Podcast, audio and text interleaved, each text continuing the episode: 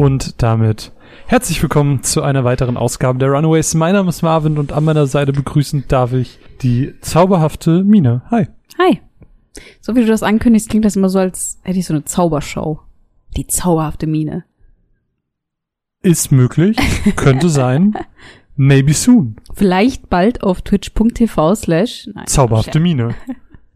Nein, äh, Ja, hi. Ja, hi. Äh, wir wollen heute ein bisschen wieder über Videospiele reden. Äh, wir haben ziemlich viele aktuell so ein bisschen, über die wir reden wollen. Mhm. Haben uns für die Folge jetzt mal ein paar ausgesucht, ähm, haben aber gesagt, dass wir das auch einfach mal aufteilen. Also, dass ihr, dass ihr jetzt einen Podcast hört und dass ihr äh, eine Woche später noch einen Podcast hört. Ja. Einfach damit ihr äh, mehr Podcasts habt und wir uns da nicht so abhetzen müssen und ihr einen 50 Stunden langen Podcast habt. Bevor wir aber anfangen, würde ich ganz gerne eine Sache äh, erwähnen für alle Podcast-Hörerinnen. Ähm, HörerInnen. ja, sorry. Ich, ich bin noch in der Übung mit der richtigen Aussprache. Ähm, nämlich haben wir auf, auf Patreon einen neuen Podcast hochgeladen, der vielleicht für den einen oder anderen interessant ist, weil, ähm, wie ihr wisst, gab es den großen Xbox-Disput. Wir haben jetzt eine Xbox, wir werden jetzt über Xbox-Spiele reden. Wir werden im nächsten Podcast über zwei Spiele aus dem Xbox, äh, Xbox Game Pass sprechen. ähm, und da haben wir bei Patreon, wie gesagt, einen Podcast gemacht mit Ersteindrücken zur Konsole, zur Series S, die wir im Haus haben. Und äh, wer da Interesse hat, der kann gerne bei uns Patrone werden auf patreon.com slash runaways-cast. Ab zwei Euro ist man da dabei. Würde uns freuen. Yay. Yay. So. Zwei Euro das eine Kugel Eis. Mittlerweile fast. Und das Ja. ist traurig. Das ist wirklich traurig. Aber das Ja. eine, eine Kugel Eis sind die Runaways ja euch hoffentlich wert. Okay, So. genug Werbetrommel. Genug Werbetrommel, lass uns ein bisschen über Videospiele reden. Wir haben zwei Spiele, über die wir zusammen reden können. Yay. Und jeder hat ein Spiel für sich. ja. Womit wollen wir anfangen? Ich weiß nicht, entscheid du. Okay, ich entscheide. Ähm, ein Spiel, ich, ich würde mit einem Spiel anfangen, das wahrscheinlich niemand auf dem Schirm hat. Mhm. Ich würde gerne anfangen mit Before Your Eyes. Mhm. Okay. Äh, soll ich ein bisschen was darüber erzählen? Gerne. Okay. Ich hatte nämlich Before Your Eyes auch nicht auf dem Schirm, bis mich dann eine Pressemeldung erreicht hat mit, oh ja, hier Before Your Eyes, äh, Review Keys verfügbar, blub, blub, blub. Ich einfach mal reingeguckt in diese E-Mail, mir den Trailer angesehen und war so, hm, okay, sieht interessant aus. Ähm, Before Your Eyes dann entsprechend als Review Key bekommen, so transparenzhalber. Und Before Your Eyes ist ein Spiel, ähm, das sich so ein bisschen um den Tod dreht. Es geht um eine Seele, die äh, über ihr Leben erzählt. Sie erzählt es einem Fährmann ähm, und man, man spielt quasi einfach so dieses Leben nach. Mhm. Und ähm, die ganzen Entscheidungen, man hat auch hier und da mal selber die Möglichkeit, ähm, selber Sachen zu entscheiden. Ich habe nicht so richtig das Gefühl, dass das große Auswirkungen wirklich auf die Story hat. Das ist mehr so ein bisschen, ja, um, um sich selber ein bisschen einbringen zu können. Ähm, Im Großen und Ganzen geht es aber um einen Jungen, äh, der von seiner Mutter das Klavierspielen beigebracht bekommt, ähm, der dann aber auch auf ein Nachbarsmädchen trifft und wie er aufwächst und Künstler werden will und die Mutter ihn zur Musikschule schicken will, etc., etc., etc. Ich will euch die Story nicht wiedergeben, weil Before Your Eyes ist ein extrem kurzes Spiel. Before Your Eyes ist nur zwei Stunden lang. Und das hört sich jetzt erstmal an wie ein relativ normales Spiel, ist es aber nicht. Denn es hat einen ganz coolen Twist. Weil Before Your Eyes spielt man zum großen Teil ohne Controller, ohne Tastatur, ohne Maus, sondern mit seinen Augen. Ja, Das ist crazy. das klingt richtig irre. Magst du das ein bisschen erklären? ja, im Prinzip braucht ihr einfach nur ein Gerät, das eine Webcam hat. Das heißt, das könnt ihr auch zum aktuellen Standpunkt leider auch nicht auf einer Switch oder sowas spielen, sondern wir haben es halt am PC gespielt. Genau, es hat Steam. Genau, ähm, dann richtet ihr euch quasi eine Webcam ein, ähm, die kalibriert dann euer Gesicht und erkennt, wenn ihr blinkt. Also blinzelt. Ja. Und äh, das ist dann so der Twist, also der Narrator, also dem, dem Fährmann, dem wir das auch alles erzählen, äh, der sagt auch, du musst das jetzt durchstehen, du musst das alles nochmal sehen. Und jedes Mal, wenn du blinzelst, kann es sein, dass du fünf Sekunden in die Zukunft springst, vielleicht sind es aber auch fünf Stunden oder fünf Tage. Und das ist halt so der ganze Catch an diesem Spiel. Ähm, es ist wirklich so, dass wenn ihr blinzelt, dann checkt es das Spiel und springt nach vorne. Genau. Das Das, heißt- kann dann halt auch sein, dass du dir eine Szene gerade anguckst, wo so zwei Menschen miteinander reden und du bist so, oh, ich will das unbedingt sehen, aber dann fangen deine Augen an zu brennen und du bist, darf nicht blinzeln und dann blinzelst du und dann ist es halt abgehakt. Genau. Und, dann, siehst du es halt nicht. ja. Und das finde ich mega. Ja, das Also- ist schon krass. Ich muss sagen, ich habe diesen Trailer anscheinend nicht aufmerksam genug gesehen, um das zu checken. Ich dachte, das macht man halt so über Mausklick oder irgendwie sowas. Und dann habe ich es angefangen und ich war hooked. Ich war einfach richtig, richtig hooked. Ich habe es dann an zwei Spielsessions jeweils nach der Arbeit immer eine Stunde gespielt. Ähm, und es ist einfach nicht nur eine coole Geschichte mit einem coolen Twist, sondern auch diese Spielmechanik funktioniert Mhm. so gut. Also, Das funktioniert wirklich sehr gut. also wirklich so, man, wie du schon gerade beschrieben hast, so, du sitzt dann da und dir brennen die Augen, weil du Mhm. willst wirklich in diesem Moment nicht blinzeln. Du Mhm. willst diese Story erleben, du willst die Dialoge hören, du willst sehen, kommt da jetzt vielleicht noch was? Und das macht natürlich auch was mit einem, weil je länger man nicht blinzelt oder nur sehr sporadisch blinzelt, Desto häufiger muss man eigentlich. ja, und das macht diese ganze Spielerfahrung noch mal krasser. Ja, fand ich auch. Also so ging es mir auch. Am Anfang habe ich das Gefühl gehabt, ich habe mich eigentlich ganz gut angestellt so Mhm. und habe dann immer so versucht, okay, konzentrier dich, Mina, konzentrier dich, Augen aufhalten und dann irgendwann es werden auch wirklich die Augen müde. Also ich habe ich hab das halt in einer Session gespielt. Wie gesagt, Mhm. es geht nur ungefähr zwei Stunden und ich war danach echt fix und fertig. Also das ist halt äh, nicht einfach, ich hock mich mal auf die Couch und spiele ein Spiel, sondern Mhm. das ist halt wirklich, du bist sehr involviert. Mhm. Ja. Wie hat dir denn die Story so gefallen? Ich habe jetzt eben schon mal so ein bisschen umrissen, worum es Ich geht. fand sie sehr rührend. Ne? Ja, also ich war auch echt am Ende, mh, ja, schon sehr, sehr traurig, ohne jetzt zu viel sagen zu Mm. wollen. Ich finde halt, sie ist sehr nah am echten Leben Mhm. und dadurch funktioniert sie sehr, sehr, sehr gut. Ja, also es ist halt so ein bisschen, es trägt sich so durch die Charaktere in dem Leben dieser Person sozusagen und ich finde, die sind halt sehr echt, die haben halt Mhm. Schwächen und die zeigen, dass eine Mutter auch mal scheiße sein kann oder dass, Mhm. keine Ahnung, Freunde auch mal blöd zu dir sein können und Ja, dass jeder auch so einen schlechten Tag vielleicht macht. genau Oder so. und ähm, ja, ich finde es ist halt sehr, sehr, sehr echt. Ich muss sagen, ich habe wenig Kritikpunkte. Also Mhm. Den einzigen Kritikpunkt, den ich beim Spielen hatte, war, dass das Spiel technisch nicht einwandfrei war. Das lag aber auch daran, dass das Spiel zu dem Zeitpunkt, wo ich's gespielt habe, noch nicht offiziell draußen war. Das heißt, es gab hier und da mal Momente, wo das Spiel, ähm, wo das Blinken zum Beispiel nicht funktioniert hat. Und dann musste ich Passagen nochmal komplett spielen. Es war ein bisschen nervig, aber ich bin dann halt auch in diesen Discord reingegangen äh, von den Entwicklern und habe das gemeldet und die hatten das gepatcht und du hattest dieses Problem zum Beispiel schon gar nicht mehr. Aus welchem Land kommen die Entwickler, weißt du das? Äh, kann ich nachgucken, wenn du mir noch ganz kurz sagst, ähm, ob du Kritikpunkte an dem Spiel hast? Ich habe gerade darüber nachgedacht und ehrlich gesagt nicht wirklich. Also du hattest ja schon angesprochen, es gibt halt einige Stellen, wo man ein bisschen Entscheidungsmacht hat. Und mich würde halt auf jeden Fall interessieren, wie äh, schwerwiegend ist denn überhaupt diese Entscheidungsmacht, sag ich mal. Also ich hatte zum Beispiel einen Punkt, wo ich das Gefühl hatte, na ja, das entscheidet jetzt etwas sehr, sehr Wichtiges. Also ich kann es ja Mhm. einfach mal sagen, es ist relativ früh. Also ähm, wir hatten ja schon gesagt, dass die, die Mutter möchte halt den Charakter gerne auf eine Musikschule schicken. Mhm. Und ähm, am Abend vor der großen Prüfung sozusagen ähm, sagt aber die Nachbarstochter so, ja, komm mit mir zum, zum Strand und wir schleich dich einfach raus. Und man hat halt die Entscheidung, okay, bleibe ich zu Hause und schlafe, damit ich die Prüfung gut bestehe, Mhm. oder schleiche ich mich raus, um mit meinem Crush zusammen zu sein. Mhm. Ich habe mich halt rausgeschlichen. Ja, ich auch. und ich weiß halt nicht, was wäre passiert, wenn Mhm. ich zu dieser Prüfung gegangen wäre, weil man kann sich schon denken, ich habe natürlich die Prüfung vergeigt. Mhm. Aber wäre das vielleicht trotzdem passiert, wenn ich es nicht gemacht hätte? ich glaube ja. Weil das ist halt so signifikant für diese Geschichte. Der, die, die Abzweigung wäre zu krass. Da, da Ja. müsste eine komplett neue Geschichte draus entstehen, sozusagen. Aber auch nicht so richtig. ja, natürlich auch nicht so richtig, richtig, aber es wäre schon ein großer Unterschied. Aber der Twist wäre auf jeden Fall ein ganz anderer. ja. Also ich kann es mir, to be honest, nicht vorstellen. Ich kann mir eher vorstellen, dass es halt dann so ist, dass er dann vielleicht trotzdem nervös ist und trotzdem verkackt. So ein bisschen so Fake-Entscheidungen wie früher bei den Telltale-Spielen. Ja, so. ja, so ein bisschen. So, ja, mach das oder mach das, aber am Ja. Ende kommt es auf das Gleiche hinaus. Ja, weil, weil aber finde ich nicht schlimm, weil darum geht's nicht. nicht. Genau, es geht hier um die nicht darum. Mechanik. Ja, es geht nicht ums Spiel. Aber Äh, du hattest um einen, das- einen Kritikpunkt, ähm, den du mir gesagt hast, nachdem du es gespielt hast. Nämlich, dass du es blöd fandest, dass ähm, der Charakter ein Gender hatte oder ein festes Gender hatte. Ach so, ja. Ich finde, man hätte das sehr einfach äh, offen lassen können. Hm. Also es hätte keinen Unterschied Es gemacht. hätte einfach ein genderneutraler Name sein können. Genau, und, und ich meine, die Person spricht sowieso nie.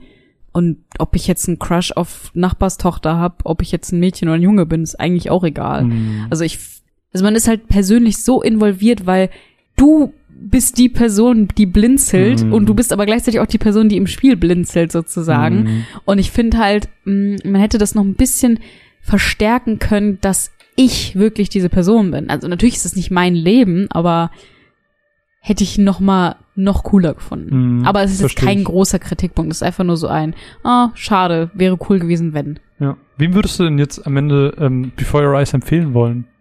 Mm, Ich finde, das ist ein Spiel, das kann sich, kann und sollte sich jeder mal angucken. Ja. Einfach weil es so kurz ist, weil es so interessant ist, weil es eine schöne Geschichte hat, ähm, die jeder irgendwo an sich selbst nachvollziehen kann. Und äh, es kann man wirklich nichts mehr falsch machen. Ich glaube auch gerade Leute, die ähm, äh, so gerade so so Spiele wie Life is Strange und sowas Mhm. mögen, ich glaube, die werden sehr sehr sehr viel Spaß damit haben und Leute, die halt irgendwie Bock haben, außergewöhnliche Spielmechaniken Mhm. einfach mal äh, zu erleben und genau das ist es. Before Your Eyes ist eine außergewöhnliche ähm, Spielmechanik. Wurde übrigens, ich habe nachgeguckt, von Goodbye World Games entwickelt. Ähm, das sind Entwickler, die aus LA kommen. Okay. Ähm, und das Spiel ist auch gar nicht teuer. Also wie gesagt, es kostet ähm, gerade mal 8,99 und geht eben nur zwei Stunden. Also es ist relativ fix wieder vorbei, aber das sind neun Euro, die sich meiner Meinung nach halt wirklich lohnen. Hm. Also große Empfehlung an der Stelle. ja.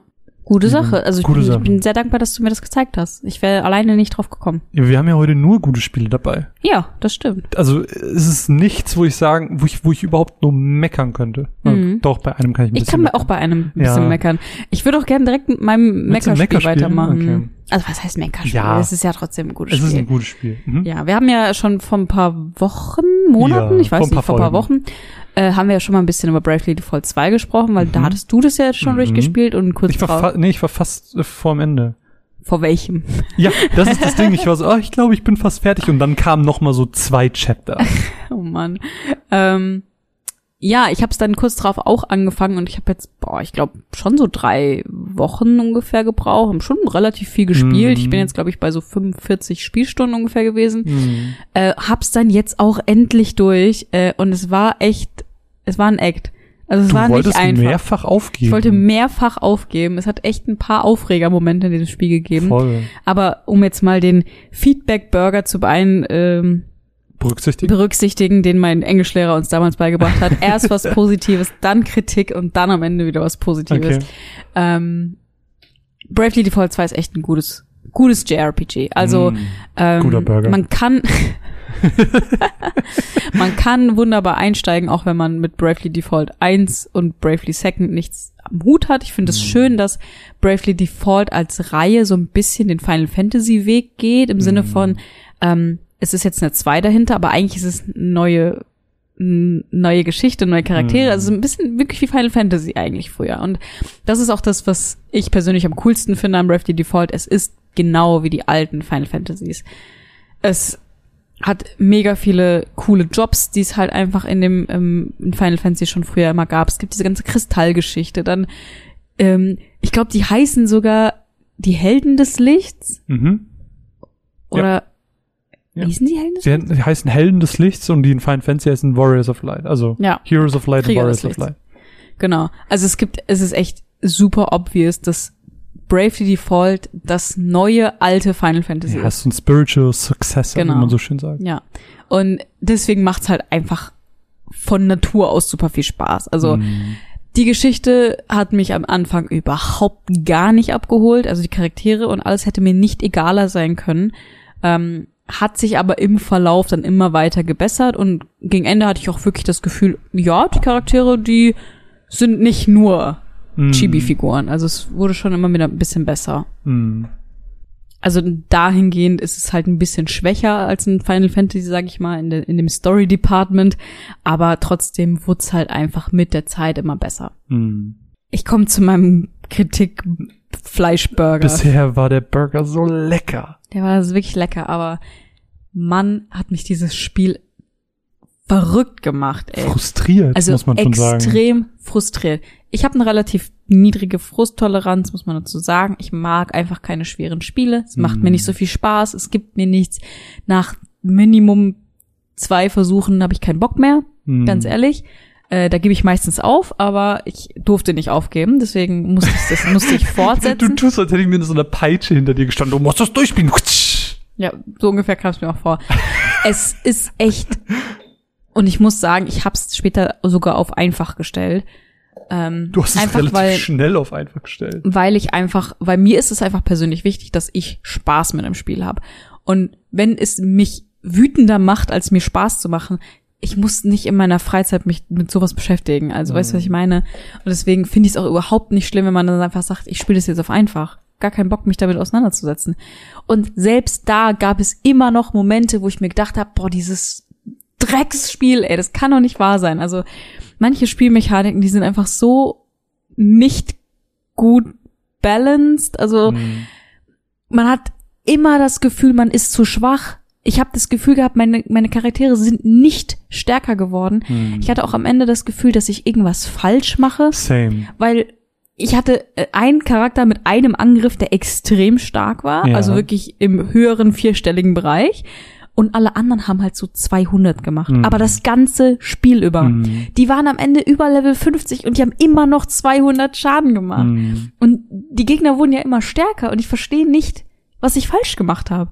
Und dadurch, dass du das Gleiche sagst, Mhm. denke ich mir so, na ja, gut, wenn wir was falsch gemacht haben, dann scheint es ja einfach ein bisschen kacke umgesetzt zu sein. Also, Da, da muss ich dir aber leider recht geben, weil das Gefühl hatte ich auch und ähm, du hättest ja, glaube ich, den Job, den Dieb, das kann man ja an der Stelle Ja. sagen, mit diesem krassen Skill, den hättest du ja wahrscheinlich nicht mal gelevelt, wenn ich dir den Tipp nicht gegeben hätte.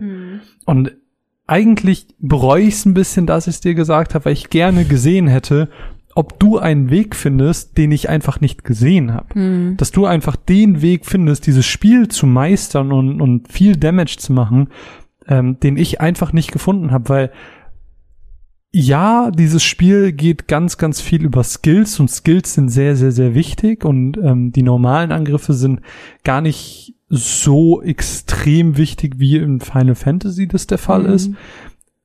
Aber wenn mein Schwarzmagier mit seinen Guard-Zaubern eben diese zwei, vielleicht drei, vier, 500 Damage macht, dann ist das nicht viel für die, Nee. für die MP-Kosten, die ich dafür Wirklich. ausgebe. Und, und das ist der Moment, wo ich mir denke, ich, also, pff, ich kann mir nicht vorstellen, dass ich so viel beim Equipment falsch mache, Mhm.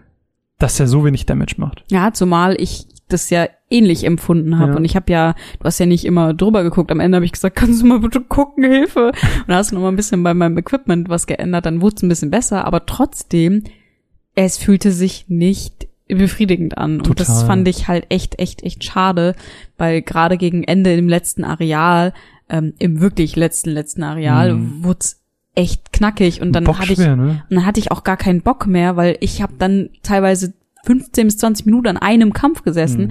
und das war halt einfach, es gab nicht die befriedigende Resonanz daraus, sage ich mal. Ich hatte nicht das Gefühl, dass ich jetzt irgendwas davon bekommen habe. Mhm. Und gerade aber, äh, das, was du gerade meinst, dieses letzte Areal, das ist im, im Schwierigkeitsgrad nochmal so krass angesprungen, dass ich ja nicht mal mehr diese Gegner geschafft habe. Ich habe immer wieder probiert, so eine Kiste zu holen. Ich habe es zum Verrecken nicht geschafft, weil ich die Mhm. Gegner nicht legen konnte. Und irgendwann, ich, ich habe nur noch gesagt, fuck it, ich laufe jetzt einfach durch und gehe einfach zum Endboss. Ja, und witzigerweise der letzte, letzte Endboss, den habe ich First Try geschafft. Ich weiß nicht mehr, ob ich den First Try geschafft hatte. Ja, auf jeden Fall fand ich das äh, an vielen Stellen, also wirklich schon am Anfang, in der Mitte wurde es wieder ein bisschen besser und dann wurde es gegen Ende wieder schlimmer. Häufig sehr frustrierend und ich kann mir gut vorstellen, dass, ich sag mal, nicht JRPG-Veteranen da einfach nicht durchblicken. Mhm. Weil es auch so viele Möglichkeiten gibt mit den Jobs und den Fähigkeiten und dem Equipment. Also das ist schon echt wie so eine Wissenschaft für sich und das ist schon, ich sag mal, ein, ein JRPG für Fortgeschrittene. Meiner Meinung nach. Ähm, ja, das fand ich halt echt ein bisschen schade. Das hat mich hin und wieder echt sauer gemacht und hat mich dann auch daran gehindert, das Spiel so zu genießen, wie ich es eigentlich gerne hätte, weil, und wir kommen zum unteren Brötchen, Mhm, ein Ähm, Brötchen. es ist trotzdem ein Spiel, was mir persönlich extrem viel Spaß gemacht hat, wo ich Mhm. auch dann das Gefühl hatte, ah, okay, die Story ist jetzt inzwischen auch so ein bisschen interessanter geworden. Mhm. Ich fand zwar einige Aspekte der Geschichte waren so, mh, die wurden gar nicht so richtig ausgekundschaftet. Also es hat sich im Mitte des Spiels hat sich rausgestellt, dass einer der Charaktere halt ein krasses Geheimnis hatte, sag ich mal. Und Mhm. Gut ich hatte dann das Gefühl so, ah ja, okay, das wurde jetzt einfach so hingenommen. Ja, und später wurde es dann nochmal thematisiert, aber bis dahin war es so, okay. es hätte auch so Gameplay-technisch nochmal einen coolen Ja, Twist haben genau. können, aber sie haben es leider gar nicht eingebunden. Ich denke da zum Beispiel an Legend of Dragoon. Ja, Äh, sehr gutes Beispiel. ja, ähm, fand ich halt auch ein bisschen schade. Ich finde auch so, die Charaktere sind leider am Ende des Tages ein bisschen zu blass. Mhm. Das ist halt so, äh, es ist mehr als ein Final Fantasy V das gemacht hat, aber immer noch zu wenig, um mit Mhm. vergleichbaren JRPGs, die heutzutage rauskommen, mithalten Ja. zu können. Und gerade weil du so eine lange Story hast, gerade weil du 40 bis 50 Stunden da dranhängst, bis du wirklich die finalen Titles, äh, äh, äh, Endcredits siehst, in dieser Zeit hast du eigentlich genug Raum, um diesen vier Charakteren eine ordentliche Story und ein Mhm. ordentliches Character Development zu verpassen. Ja, da muss ich dir zustimmen. Ähm, trotzdem, als ich dann irgendwie in einem Flow war und äh, auch mit den Kämpfen relativ gut klarkam, hat's Spaß gemacht. Also Ja. gerade das mit den Jobs, mit damit rumzuspielen und das Kämpfen, das war schon echt ganz cool und die Areale zu entdecken. Und ich habe auch super viele Sidequests gemacht, einfach weil es einfach Spaß gemacht hat.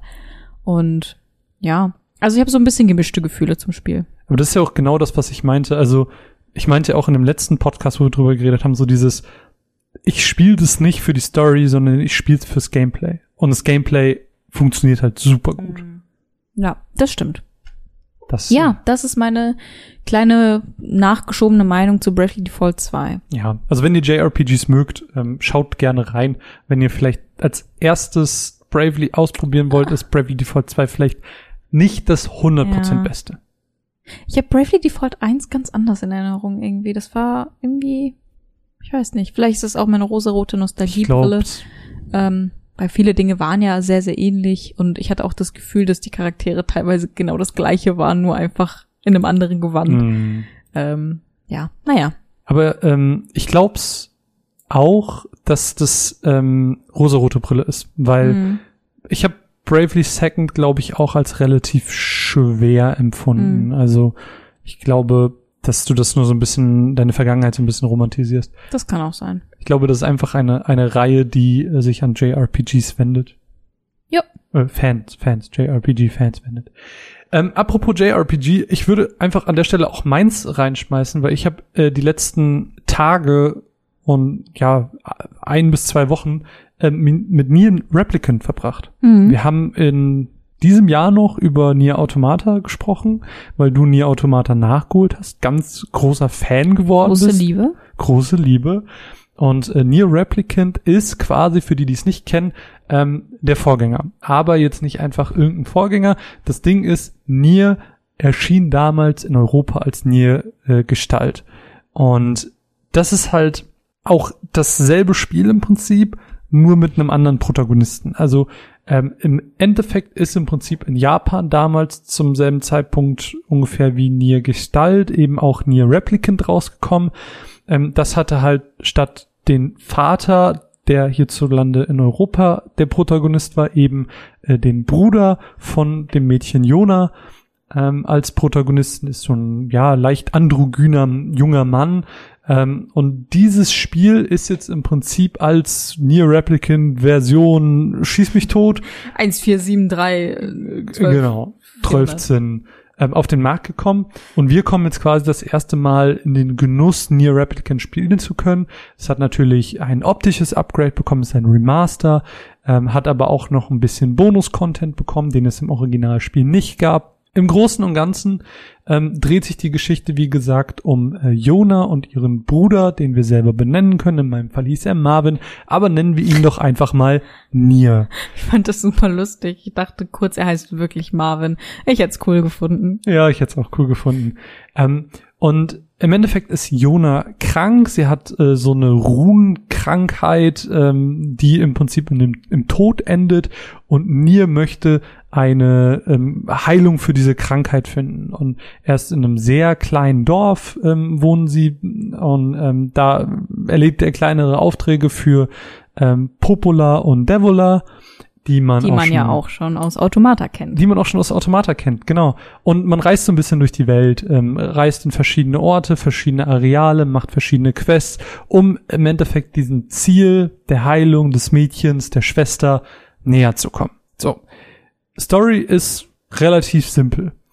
Ich hatte die Zeit meines Lebens mit diesem Spiel. Ähm, du hast es ja live mitbekommen, dass ich gefühlt nichts anderes machen wollte am Anfang, Mhm. außer Nier zu spielen. Ich habe äh, wirklich von morgens bis abends am Wochenende nur Nier Replicant gespielt, weil es so viel Spaß macht. Also weil nicht nur die Welt schön anzusehen ist und auch diese Leere und Melancholie transportiert, die ich auch an Automata schon sehr, sehr, sehr mochte.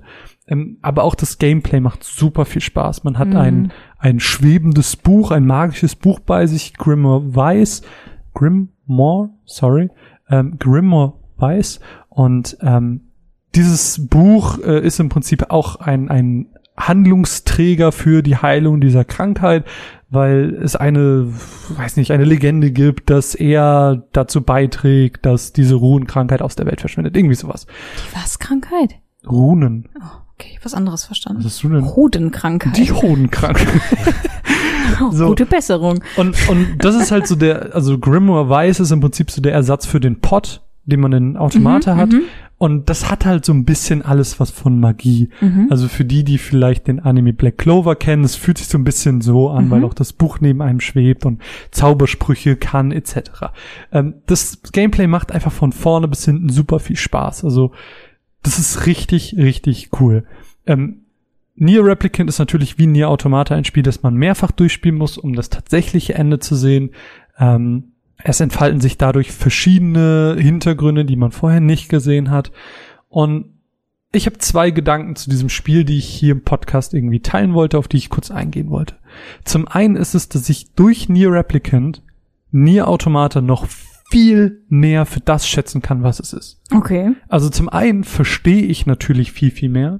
Also zum Beispiel sind die Welten von Nier Replicant und Nier Automata, das ist ja dieselbe Welt. Mhm.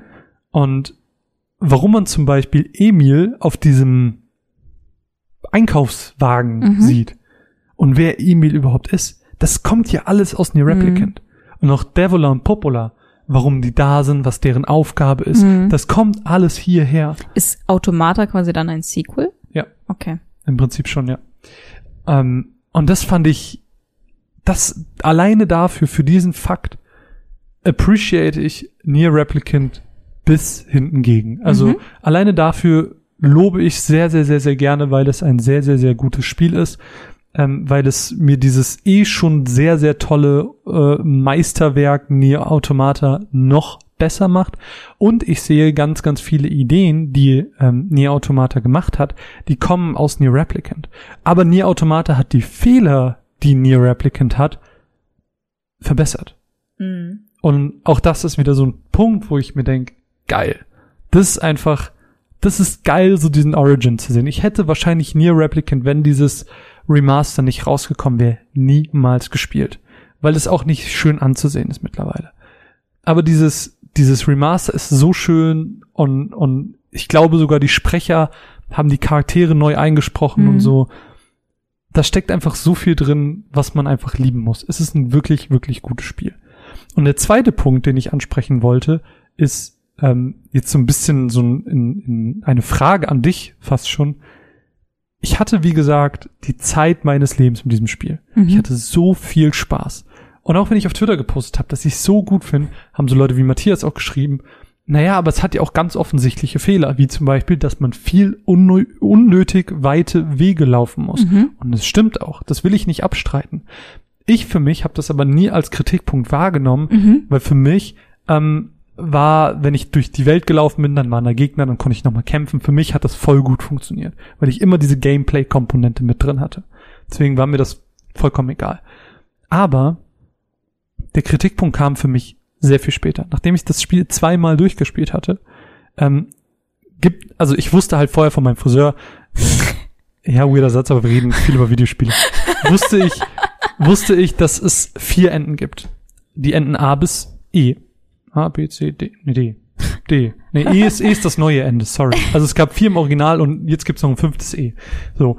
Und ich war halt an B und dann wusste ich nicht, naja, was soll ich denn jetzt machen, um das nächste Ende freizuschalten? Und ich habe ein bisschen rumgegoogelt und ich werde das jetzt einfach spoilern. Es ist nichts krasses. Man muss alle Waffen im Spiel sammeln, um Mhm. das nächste Ende freizuschalten. Das Problem ist, dass die also man muss zum Beispiel sehr viel Geld dafür sammeln, weil man diese drei Waffen oder vier Waffen muss man kaufen. Geld ist aber eine sehr, sehr begrenzte Währung. Und Ressource. Eine Ressource. Und das macht's halt blöd, weil da muss man die Nebenquests machen. Und die Nebenquests sind größtenteils einfach Fetch-Quests. Die sind langweilig. Jetzt ist die Frage, es war jetzt ein super langer Aufbau für die Frage an dich. Wenn ich jetzt x Stunden eine super Zeit damit hatte und dann aber merke, an diesem Punkt, wo ich jetzt bin, ist das Spiel nicht mehr gut. Ich finde, um die neuen Enden und die richtigen Enden freizuschalten, so eine dumme Fetch-Quest-Scheiße reinzumachen, so eine Grind-Scheiße reinzumachen, das ist für mich nicht mehr gut. Ich habe Mhm. auch seitdem nicht mehr weitergespielt. Ich bin Mhm. auch so kurz davor, mir die Enden einfach auf YouTube anzusehen, weil wirklich sich in diesen Playthroughs außer das Ende nichts unterscheidet. Ist es dann kann ich dann trotzdem sagen, oder würdest du für dich trotzdem sagen können, das ist ein gutes Spiel, auch wenn du ab Punkt X nicht mehr weitergespielt hast? Auf jeden Fall. Okay. Auf jeden Fall. Weil meiner Meinung nach, also man muss es immer so ein bisschen so betrachten, wobei ich weiß nicht, ob das bei Nier so richtig zählt. Ich sag's jetzt einfach trotzdem mal und äh, überleg später, ob ich wirklich der Meinung bin. Mhm. Ähm, ich finde so zusätzliche Enden, zusätzliche Zwischensequenzen, wie auch immer, sind immer so eine Art mh, Belohnung für die, die die extra Meile gehen wollen, Mhm. sozusagen. Und, und jemand, der so ein großer Nier Replicant-Fan ist, dass er das nochmal spielen will und alle Waffen besorgen will, der hat das dann in dem Sinne verdient, dass er Mhm. sozusagen dann das echte Ende sieht. Mhm. Du hast ja im Prinzip das Spiel schon durchgespielt. Ja, klar. Also es ist ja wirklich nur noch ein Zusatz, der jetzt noch dazu kommen würde. Aber andererseits kenne ich ja aus meiner Nier Automata Erfahrung, nach dem ersten Ende ist nicht Ende. Also das Richtig. ist äh, das ist nicht wirklich das Ende. Mhm. Und dann finde ich es wiederum wieder ein bisschen doof, weil da finde ich die Hürde ist einfach zu groß. Richtig. In jedem anderen Ja. Spiel würde ich dir voll zustimmen, aber hier stört's mich ein bisschen, weil ja, wie ich das aus Automata kenne, kommt da halt wirklich noch für die, um die Story wirklich als Ganze zu verstehen, wichtiger Content. das ist eigentlich wirklich wie so eine Kapitelmarke, die Ja, da endet total. und nicht wirklich ein Ende. Ja. Ja, ich finde es schwierig. Schwierig zu beantworten. Ja. Aber ähm, ich finde es auch schwierig zu beantworten, aber ich will es trotzdem, also ich speichere es für mich trotzdem als sehr, sehr gutes Spiel ab. Ja, ich meine, du hast ja, weiß nicht, 20, 30 Stunden Spaß damit. Total. Kann dir keiner mehr wegnehmen. Nein. Das auf jeden Fall nicht. Aber ich finde es halt schade. Ich, ich ja, finde es halt einfach auch schade. Es hat einen coolen Twist in der Mitte. Ähm, es hat eine coole Welt. Leider fehlt mir so ein bisschen die Gameplay-Variation, auch wenn es coole konzeptionelle Ideen hatte, wie Mhm. man das doch aus einem Automata kennt, wo du ja dann auch so Top-Down äh, Bullet-Hell-Shooter-artige Passagen hast. Mhm. Hast du hier auch sehr, sehr coole äh, Varianten, wie zum Beispiel ein Beispiel spoiler ich jetzt mal, du hast halt auch so ein Du spoilerst hier aber links und rechts. Nein, ich habe doch fast noch gar nichts gespoilert. Ähm, du hast halt so eine Passage, wo du zum Beispiel äh, bestimmte Regeln auferlegt bekommst, wie du darfst jetzt nicht springen, musst aber halt gegen Gegner kämpfen. Oder du darfst jetzt nicht die Magie benutzen. Mhm. So. Mega kreativ, mega cool, richtig, richtig gut gemacht. Ähm, allein dafür auch wieder sehr, sehr, sehr viel Liebe für dieses Spiel. Es ist ein gutes Spiel, aber das war halt so ein Punkt, der mich zum Nachdenken angeregt hat. Kann ich ein Spiel gut nennen, Mhm. auch wenn es ab einem bestimmten Punkt für mich nicht mehr gut ist? Mhm. Und ich Ja. finde ja. Ich finde auch. Weil solange es mich über eine gewisse Zeit gut unterhält und ich dieses Spiel rückblickend in positive Erinnerung behalten kann, ist es für mich ein gutes Spiel. Ich nehme da gerne als Beispiel Final Fantasy 3. Wir hatten super viel Spaß damit und auch wenn die Story relativ austauschbar war, hatten wir eigentlich wirklich Spaß damit. Mhm. Und dann kam am Ende die Hölle des Crystal Towers und es war furchtbar und ich, Ja. wir sind fast wahnsinnig geworden. Das stimmt. Und natürlich hat man das irgendwie immer noch in Erinnerung, dass man sich denkt, boah, das Ende ist furchtbar, schwer und scheiße und alles dumm. Und man hat ja trotzdem Spaß damit. Mhm. Also du. Deswegen, ja, ich hatte Spaß. ja. Für mich war einfach ein Kack. Ich hatte gerade eine Idee. ja. Äh, und zwar, du hast gesagt, man muss das Spiel einfach nochmal spielen, Mhm. aber alle Waffen sammeln. Mhm. Soll ich das einfach machen? Ich will's doch eh nochmal, also ich will's ja eh spielen. Und Also- bevor du das ganze Spiel nochmal spielst, kann ich ja einfach einmal spielen und dabei alle Waffen suchen. Mhm. Spiel's einmal auf deinem Account durch und Mhm. dann kannst du den zweiten Run gerne bei mir machen. Okay, aber fehlt mir dann nicht Ende B? Ja. Wobei, nee, das kannst du eigentlich nicht mal. Wobei, doch, kannst du machen. Ja, doch, du kannst bis zu dem Punkt am Ende spielen, wo dann deine Sequenz kam, die kannst du dir schnell angucken und dann kannst du stattdessen die andere gucken. Okay, Aber du musst es einmal selber durchgespielt haben. okay. Weil ähm, die zweiten und dritten und vierten Playthroughs starten ab einem bestimmten Punkt im Spiel. Okay, ich verstehe. Also du musst nicht das komplette, komplette Spiel nochmal spielen. Ja, ja, ich verstehe. Ja, war nur eine Idee, um das so ein bisschen ist zu umgehen. Wäre wär eine Möglichkeit. Jetzt habe Ja. ich aber sehr viel geredet. Wir Ja. haben aber auch zusammengespielt. Wir haben aber auch zusammengespielt. Endlich. Ja. Wir haben mein bisher Game of the Year gespielt. Ja. Und zwar It Takes Two. Yay! Yay. Ja, erzähl Was- mal ein bisschen. Äh, It Takes Two ist, glaube ich, von EA Originals. Genau, also soll ich kurz Hintergrundinfos sagen? Ja, bitte. Okay. Äh, It Takes Two ist von den Hazelight Studios produziert. Das sind dieselben Macher, die auch schon hinter einem A Way Out standen, ein Spiel, das ich auch bis in den Himmel gelobt habe. Und ist im Prinzip unter dieser ähm, Publishing-Reihe EA Originals, die du gerade schon angesprochen Mhm. hast, äh, erschienen. EA Originals sind im Prinzip von EA finanzierte Indie-Spiele, die dann von EA gepublished werden. Die Studios an sich, und das hat auch der, ähm, der äh, Producer des Spiels auch nochmal bestätigt in Interviews diversen, ähm, die haben trotzdem, auch wenn EA das finanziert und published, komplette Freiheiten für Kreativität. Und das merkt man Mhm. diesem Spiel auch krass an. Ja. Bitte. It Takes Two äh, handelt von einem Ehepaar, das kurz davor steht, sich scheiden zu lassen, weil nicht immer alles das, wie, wie ist das Sprichwort? Nicht alles ist süß, nee, alles Gold, was glänzt. Ja.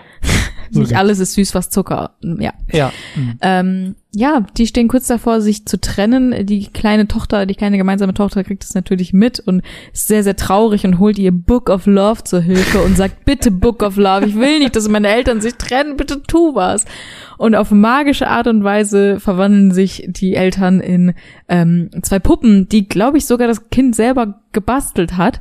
Und ähm, sind dann plötzlich in diesen Puppenkörpern gefangen Mhm. und äh, streiten sich dann natürlich erst immer und äh, geben sich gegenseitig die Schuld dafür, dass sie jetzt in diesen furchtbaren Körpern stecken und müssen einfach einen Weg finden, wie sie wieder zu Menschen werden Mhm. und äh, durchleben dann viele verschiedene Areale und äh, ja, Natürlich geführt vom Book of Love geführt selbst. vom das Book natürlich of Love selbst. das natürlich auch zum Leben erwacht und äh, uns immer wieder vor verschiedene Aufgaben und Herausforderungen stellt, Und am Ende eine kleine Paartherapie mit den beiden macht. die, die sehr süß ist. Ja. Ähm, ich habe aber diese Trailer damals gesehen und ich dachte, das Book of Love ist dann halt so, weiß nicht, so voll der romantische Wegbegleiter und so, aber der ist ja voll das Arschloch. Ja, aber lustig. Ja, mega Also lustig. witziges Arsch. Er ist halt einfach so ein bisschen schadenfroh auch. Der ist einfach so, höhö, ich mache jetzt Quatsch mit euch. So. Ja, Ja. Das ist auf jeden Fall ähm, die die, grobe. die grobe Story sozusagen zum Spielprinzip. Man spielt halt im Splitscreen. Ich glaube, man kann auch wie bei ähm, A Way Out. A Way Out, auch wenn nur einer das Spiel hat, quasi online dann mit wem anders spielen. mega cool. Richtig gute Funktion, weil, naja, macht auch Sinn, alleine kann man es eh nicht spielen. Mhm. Also ist schon ein Zwei-Spieler-Spiel. Ja. Und äh, es, ja, ich weiß nicht, was ich sagen soll. Es ist einfach, es ist perfekt. Ja. Das Spiel ist einfach wirklich perfekt. Die Levels, wie sie aufgebaut sind, also man hat dann im Prinzip immer so ein Areal, zum Beispiel der erste ist, glaube ich, der Dachboden. Und ähm, was Der erste, war der erste nicht das mit dem Werkzeug, der, Ja, genau. Ach so, war das, Das- der Dachboden? Ich glaube, es ist Dachboden oder Hütte oder irgendwie Ja, sowas. Ich, glaube, ich dachte, das wäre Ähm, im Keller gewesen. ja, irgendwas Ja, davon auf, auf, jeden, Fall, Werkzeug Genau. gedöns. Und ähm, dann erkennt man relativ schnell, was so ein bisschen der Deal von dem äh, Spiel ist. Und zwar, dass immer beide Charaktere eine Fähigkeit für ein Areal bekommen. Mhm. Und die sind auch sehr unterschiedlich. Das heißt, man hat schon auch unterschiedliche Aufgaben und einer kann nicht immer alles machen sozusagen. Man muss schon aufeinander achten Mhm. sozusagen, was natürlich auch witzig ist, weil das das widerspiegelt, was im Spiel thematisiert wird. Mhm. Und ähm, zum Beispiel im ersten Bereich war ich ein Hammer. Ja, und ich war Nagel. Ja, Und ich habe quasi immer die, die Nägel äh, platziert aus der Ferne. Du konntest mit dem Hammer dich dranhangeln, wie so ein, ja, wie so ein Lasso fast ja, das ist so schon. eine Seilbahn. Ja, und, und konntest dann quasi immer Areale erreichen, die du dann eben nur mit den Nägeln bekommen hast. Genau. Und Ja. Teilweise habe ich Dinge für dich festgehalten oder Genau, so. Und dann muss man halt irgendwie, der eine geht dann dahin, drückt einen Knopf, der andere kann dann durchgehen und dann muss ich mich irgendwo hochhangeln. Also man ist da schon, man muss wirklich gut zusammenarbeiten können. Und Mhm. das ist eigentlich so die Quintessenz des Spiels. Und dann geht man einfach durch verschiedene Areale. Also mein persönlicher Favorite war das, ähm, ich sag einfach mal das Schneedorf. oh ja, das Winter Wonderland. Das ja. fand ich halt besonders schön, weil da werden dann auch Sachen aufgegriffen wie, ach guck mal, da hatten wir unseren ersten gemeinsamen Urlaub und dann wird halt diese Schneekugel zu einem eigenen Areal, also die Sachen aus dem echten Leben Mm. erwecken dann sozusagen, also werden dann wirklich so zu richtigen riesigen Leveln. Mhm. Und äh, das fand ich sehr, sehr süß gemacht und auch die Geschichte, muss ich sagen, im, im Laufe, im Spielverlauf ist auch echt berührend an vielen Stellen und Total. man, man kommt auch echt ins Nachdenken, so, um, was ist mir eigentlich wichtig, irgendwie in Mm. einer Partnerschaft oder in einer Familie. Man und, kommt dann auch so ins Quatschen rein. ja, das ist halt echt, weil man hat halt auch Zeit zu quatschen, sag Ja, ich total. mal. Ne? Also man ist jetzt nicht so unfassbar anspruchsvoll, man läuft halt so ein bisschen rum, entdeckt, aber man weiß eigentlich immer relativ schnell, wo es weitergeht, sag ich Ja, mal. Gut, Also, einem mehr gezeigt, ja. Genau, also man, wir kamen selten in die Situation, dass wir mal gesagt haben, hm, okay, ich check's jetzt gerade irgendwie nicht. Mhm. Also man hat schon einen ganz guten Spielfluss und kommt dann halt, wie gesagt, auch gut ins Quatschen und es hat einfach ein richtig schönes Spielerlebnis. Und glücklicherweise war das Spiel auch gar nicht so kurz, wie ich angenommen habe, Mhm. sondern wir haben ja schon zwei Tage gut dran gespielt. Ich glaube sogar drei. Also es waren jetzt, Ja. glaube ich, am Ende so über sechs Stunden. Nee, mehr, oder? Mehr? Ich glaube mehr. Ich guck das mal nach. Ähm, ja, erzähl noch ein bisschen was. Auf jeden Fall, ja, aber es ist nicht so kurz, wie man denken könnte. Wir haben da schon einige Zeit dran gesessen und ähm, es wurde für mich persönlich auch überhaupt nicht eintönig, weil du halt einfach diese wechselnden Fähigkeiten hast und du musst irgendwie immer anders denken. So, also Mhm. wenn du das eine Areal abgeschlossen hast und kommst ins neue, zum Beispiel hast du dann das mit den Magneten zum Beispiel, Ja, ähm, ja. und dann musst du schon wieder ganz anders denken. Also das fand ich halt Mhm. einfach richtig spannend. Ja, und dann hast du halt auch diese wechselnden Areale in Form äh, von, von Gameplay und Ideen, die da reingebracht werden. Ähm, ich erinnere dich nur super, super gern an die Dungeon Crawler Diablo-mäßige Oh, äh, Welt. das, das, war toll. das war richtig, das war mein Favorite. Ja, das war quasi so das Spielzimmer von der Tochter, wo man sich dann in diesem äh, Königreich hocharbeiten Ja. musste und dann Hatte man so es- Kostüme. und dann war ich halt einfach so ein Krieger und du warst so ein du Magier. Feuerschwert. Das war einfach so cool einfach Ja, und Mann. das ist halt einfach so, da steckt so viel Kreativität in diesem Spiel drin und gefühlt in jeder Ecke ist irgendwie irgendwas, wo du denkst, ach lustig. Ja, und ich, ich will, am liebsten würde ich über jedes einzelne Level reden, weil jedes so voller Kreativität steckt, die man in den, laut How Long to Beat, fast zwölf Stunden Was? Spielzeit, die man durchschnittlich hat. Nee. Ähm, man kann da so viel Zeit verbringen und sie haben mit It Takes Two auch noch eine Stärke von The Way Out extrem ausgebaut und ich lieb's bis in den Tod und Mine hasst mich dafür, aber die Minigames sind einfach das mit Beste an diesem Spiel. Jedes Areal hat versteckte Minispiele, überall verstreut. Man muss sie wirklich suchen und finden. Man muss sich die Areale genug oder, oder ähm, sehr genau anschauen, um sie zu finden. Und wenn man sie gefunden hat, dann können das die leichtesten Sachen der Welt sein, wie ein Tauziehen, ähm, bis hin zu kompletten Schachspielen. Mm. Oh Gott, und- wir haben so lange Schach gespielt. Ich weiß nicht, äh, was hatten wir noch? Schneckenrennen hatten wir, glaube ich, Ja, noch. Oder sowas wie ähm, so diese Ziele treffen, also sowas wie so Ballons ab. Ja, äh, Schneeballschlacht hatten ja wir. Hau den Lukas so extrem viel. kreativ. Also da Und- ist echt wahnsinnig viel. Ey, das, ich weiß nicht, wie viele Minispiele da drin sind, aber jedes einzelne ist Liebe. Und man, man kommt dann wirklich in einem kooperativen Spiel, wo, was uns, glaube ich, sehr zugute kommt. Weil Mhm. nachdem wir letztens Moving Out im Game Pass gespielt haben, habe ich gemerkt, wir beide und kompetitive Spiele ist nicht ganz so gut, passt nicht so richtig gut zu uns. Ähm, war aber hier diese kompetitive Elementen, diese kompetitiven Elemente in diesem sonst sehr kooperativen Spiel waren die perfekte Abwechslung. Mhm. Weil man auf einmal auch nicht nur miteinander gespielt hat, sondern auch gegeneinander gewetteifert hat und Man muss aber auch sagen, das Kompetitive kommt von dir. Du bist einfach ab und zu so, boah, ich habe jetzt keinen Bock mehr mit dir zusammenzuarbeiten, ich will dir jetzt einfach auf die Fresse hauen. und wir haben ja auch einfach mitgezählt, wie es steht. Ja. Und das fand ich ja cool.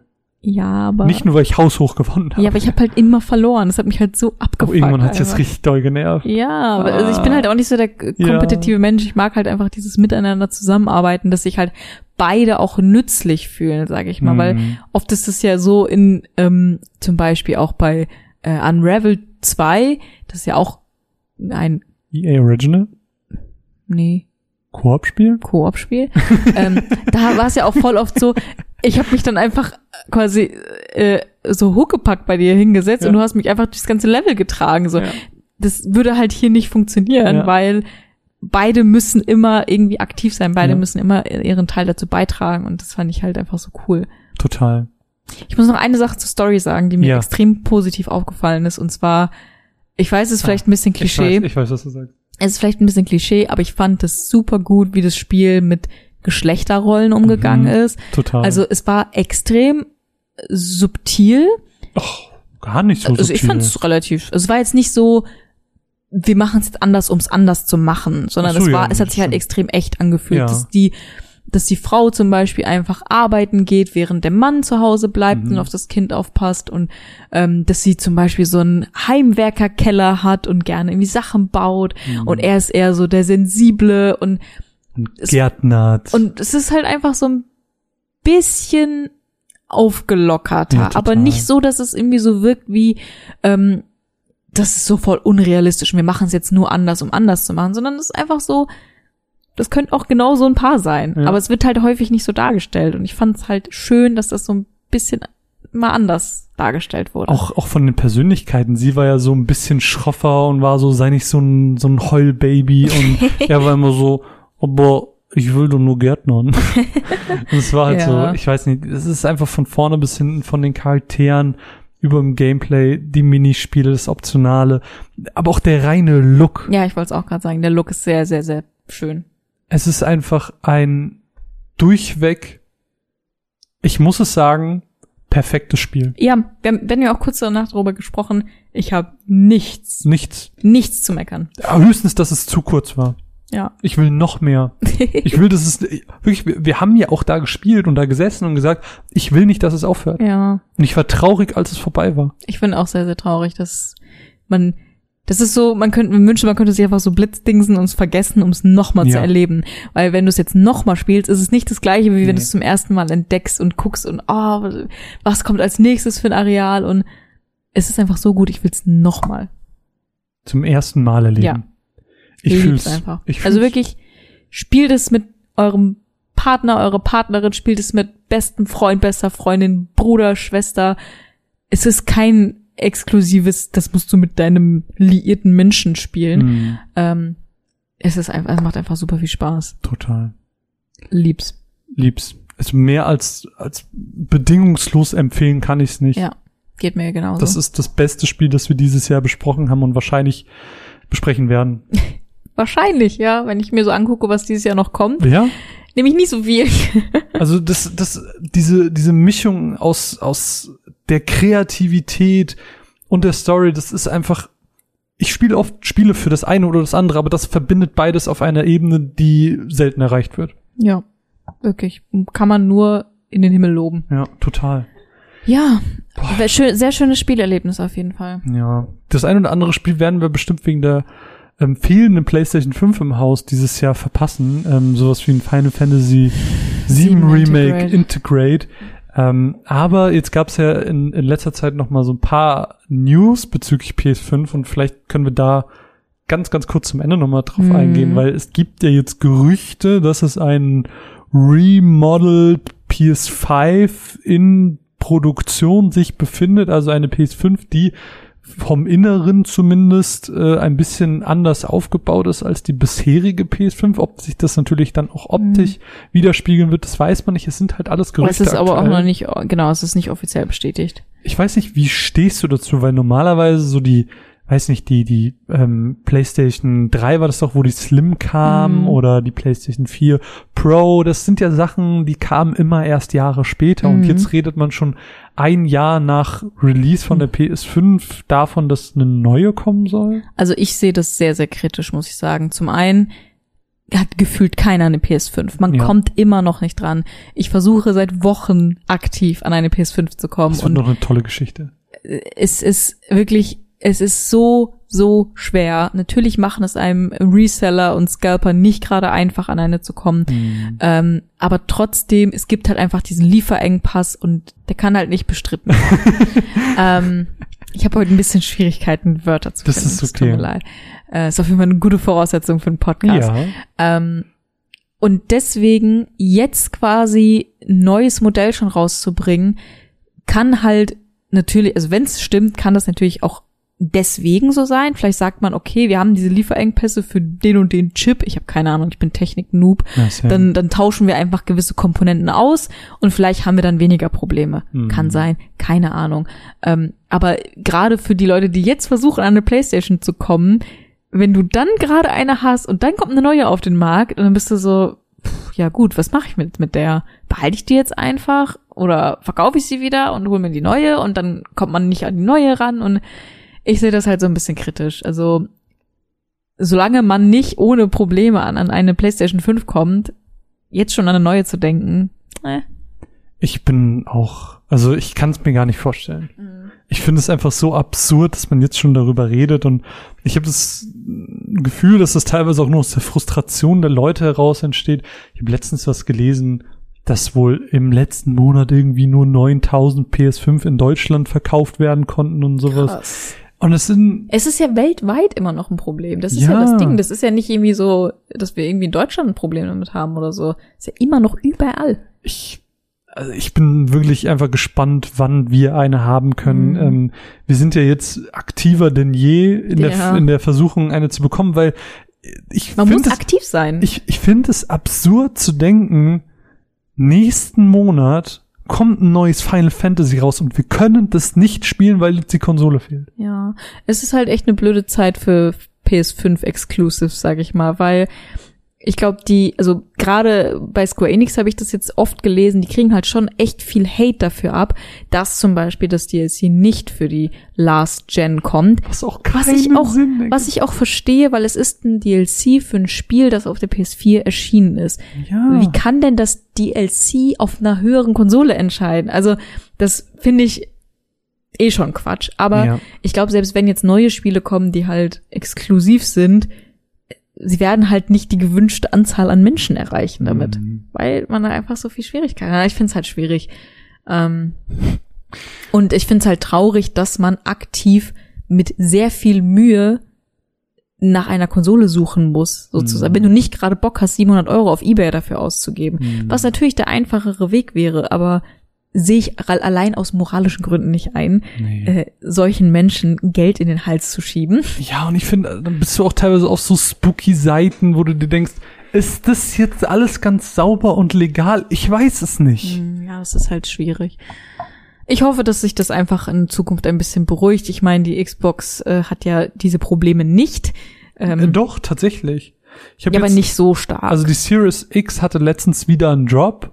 Also es passiert halt, also die Series X ist halt genauso ausverkauft. ja, aber nicht so krass wie die PS5. Ja, es liegt halt, glaube ich, auch daran, zumindest meiner Bubble-Wahrnehmung nach, dass die halt auch nicht so gefragt ist wie die PS5. Ja, aber guck mal, das ist ja auch wieder ein Teufelskreis. Wenn sie mehr gefragt ist, in Anführungsstrichen, dann bunkern halt mehr Reseller welche, weil die Ja, sich klar. denken, ja gut, dann kriege ich die schneller weg Ja.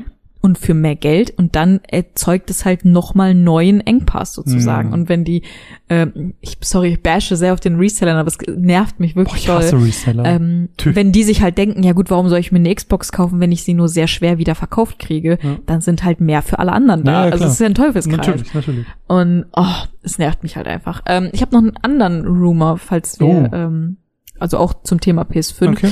Es sollen jetzt neue Controller kommen. Also Hä? neue Farben scheinbar. Okay. Also es gibt ja aktuell den Default, der quasi schwarz und weiß ist. Hm. Es soll jetzt einer kommen, ist auch nur ein Gerücht, ähm, der schwarz und rot ist und ein, der schwarz und grau ist. Mhm. Finde ich, das letztere finde ich schon ein bisschen spannender. Mhm. Ähm, zu den Funktionen, ob sich da irgendwas ändert, weiß ich jetzt nicht. Kann ich mir aber nicht vorstellen, Nee, weil der, der. Dual Sense wird ja sehr hoch gelobt. Mhm. Ähm, aber könnte vielleicht bedeuten, dass mit dem neuen Modell, was vielleicht in den nächsten Jahren kommt, auch Farbmöglichkeiten, Also Variationen wie, du hoffst sind. immer noch auf die schwarze PS5. ich hoffe immer noch auf die schwarze PS5. ja, ja, ich würde es mir auch wünschen, aber keine Ahnung. das ich glaube irgendwie Fall nicht mehr dazu. dran. Nee, nee, ich auch nicht. Ja, aber das war's dann an der Stelle auch. Wir ähm, haben ganz, ganz viel über tolle Spiele geredet. Und habe ich was vergessen? Nein, Wolltest du, dass ich was zu den Controllern sag? nein. Okay. Weil ich habe nicht so viel Meinung zu Controllern. Ich finde halt so Farbvarianten von Controllern, die sind mir so egal. Ich bin, äh, ich bin Fan von, jetzt bin ich mal gespannt, wie du das siehst. Ich bin Fan von Matching Colors. Also ich habe gerne Controller in derselben Farbe.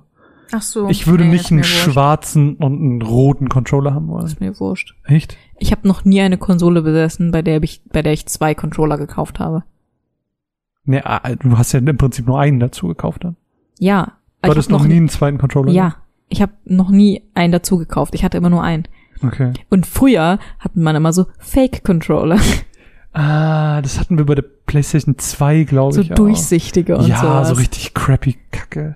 Und da hast du dann noch so richtig gehört, wenn die Tasten geklickt haben, weil die so Mhm. 15 Meter Drücktiefe ja, ja, ja, hatten. Das ist so furchtbar. ganz schlimm. Furchtbar. Aber wenn du, wenn du es dir aussuchen könntest, Ja, würde ich natürlich die gleichen nehmen. ne? Also würdest du dir lieber noch einen weißen holen, als auf einmal einen schwarz-roten.